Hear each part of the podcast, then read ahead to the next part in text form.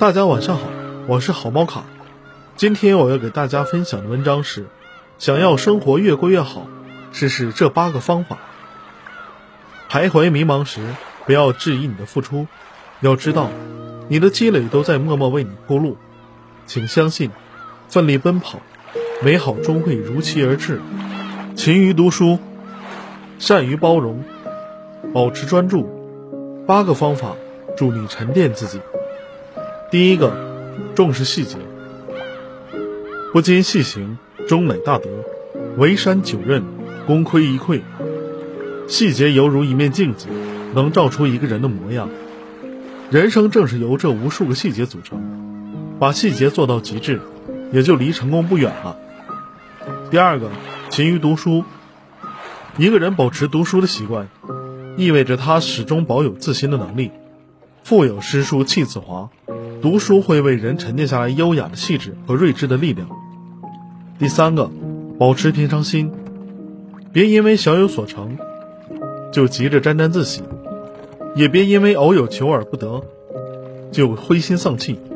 因为不满，方才有所期待；因为不满，才能收获更好的自己。修得一颗平常心，人生才处处是风景。第四个，找准目标。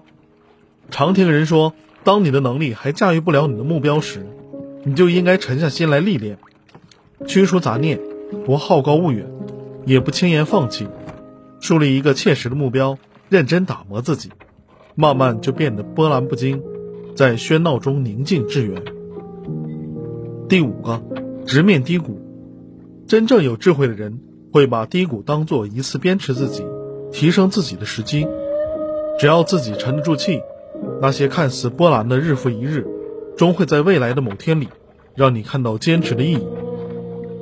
第六个，保持专注，在大的方向上专注一个领域，可以让自己变得更加优秀；在小的事情上专注不分神，可以把一件事情做得更完美。抛却杂念，专注当下，一个人才能有广阔的未来。第七个，厚积薄发，子曰。